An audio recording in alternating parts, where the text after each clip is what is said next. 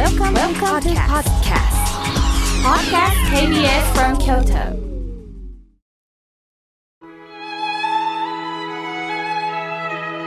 改めまして僧侶の河村明慶です今日の法話のテーマは引きこもりから解放されるということについてお話をいたします心が笑顔になるラジオはただ笑うということだけを提案している番組ではありません。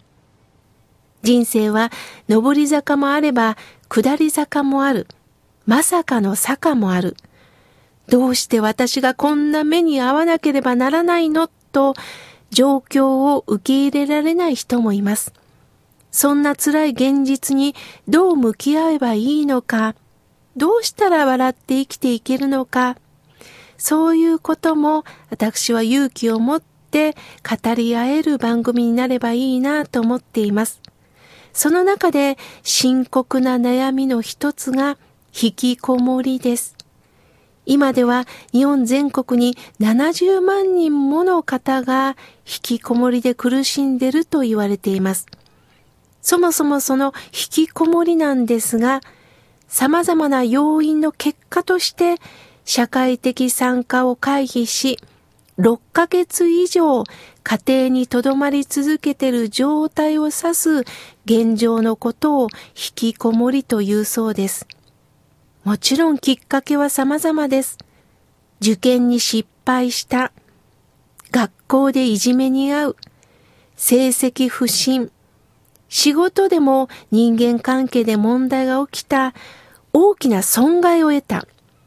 病気、失恋、離婚、暴力を受けた。言葉の暴力を受けた。差別を受けてしまった。過去の失敗から立ち直れないなど一人一人の事情は違います。ある人は言います。引きこもりなんかわがままな人なんだと。そうではありません。好きで引きこもってる人はいません。外に出るのが怖いんです。人と会うことさえもできないんです。僧侶という仕事はいろんなお宅に上がるということを許されます。あるお宅に上がってみると、デスクの前でじーっと座ったままの30歳くらいの娘さんの姿を目にしました。表情も暗く、ずっと下を向いています。その傍らで親が、もう引きこもりになって20年なんですよ。私の何が悪かったんでしょうか。ある時には私に暴力します。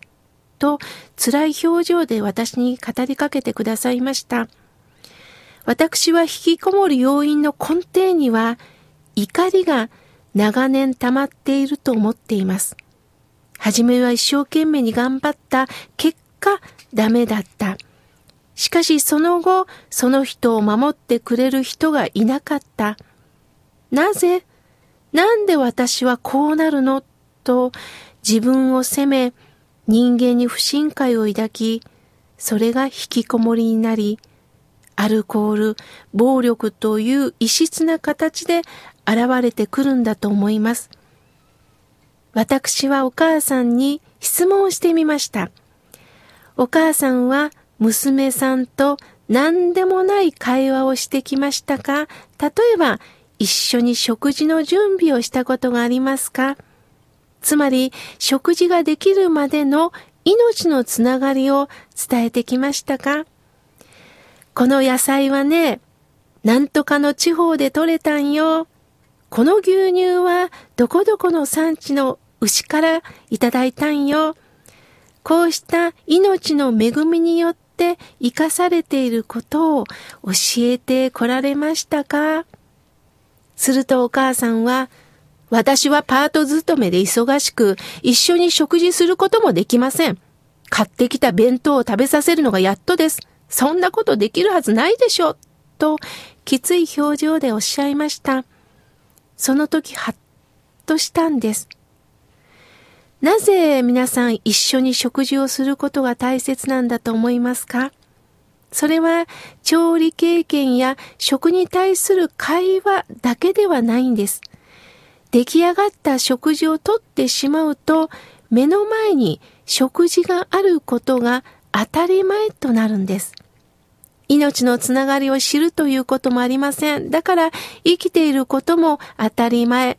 親からしてもらって当たり前としか考えられなくなるんです。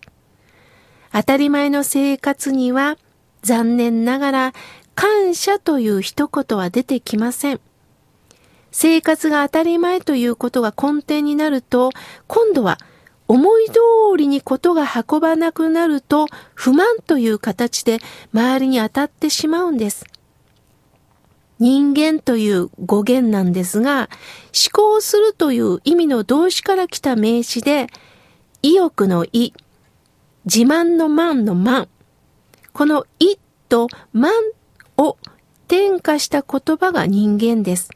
つまり人間は必ず意、心ですね。慢、上がったり下がったりする心を持ってるんです。慢というのは自慢、傲慢、散慢という言葉があるように、ちっちゃい時から備わってます。自分を中心に上げたり下げたりする心です。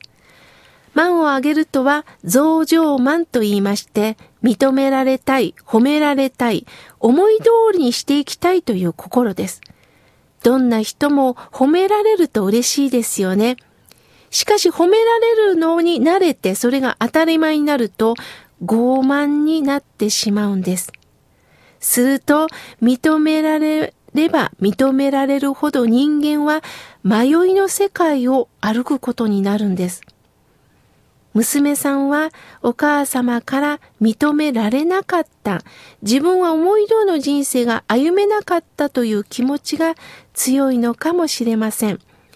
満を満たしたいと思ったんでしょう。その思い通りにならないものですから満たすことを考える。それが、やはり、いろんな形で出てきます。食べ物で満たそうという人もいますし、暴力で満たす人もいます。自分自身を守ることで満たす人もいます。満たされずに虚しいですから、やはりそれを今度はどう出していったらいいのか、どうコントロールしていったらいいのかと思うんです。すると今度その満を下げてくるんです。これをヒゲマンと言います。これが引きこもりという行動になってしまうんです。満を表現したかったけども出せなかった。すると満を下げるともう劣等感しかありません。どうせ私はこうなのよ。誰も私のこと分かってくれないと自分の満を下げて自分の世界を作ってしまうんです。皆さん、孫悟空という、まあ、テレビ番組、アニメでもありましたよね。実際おられた孫悟空は、手には如意棒という棒を持っていましたよね。女、女編に口、意が先ほど人間の心にある意志の意です。如意棒。これは自由自在にすべてのものを操れる棒です。自我のまま暴走してしまう孫悟空にお釈迦様は武器を外したところに人の出会いがあるということを教えます。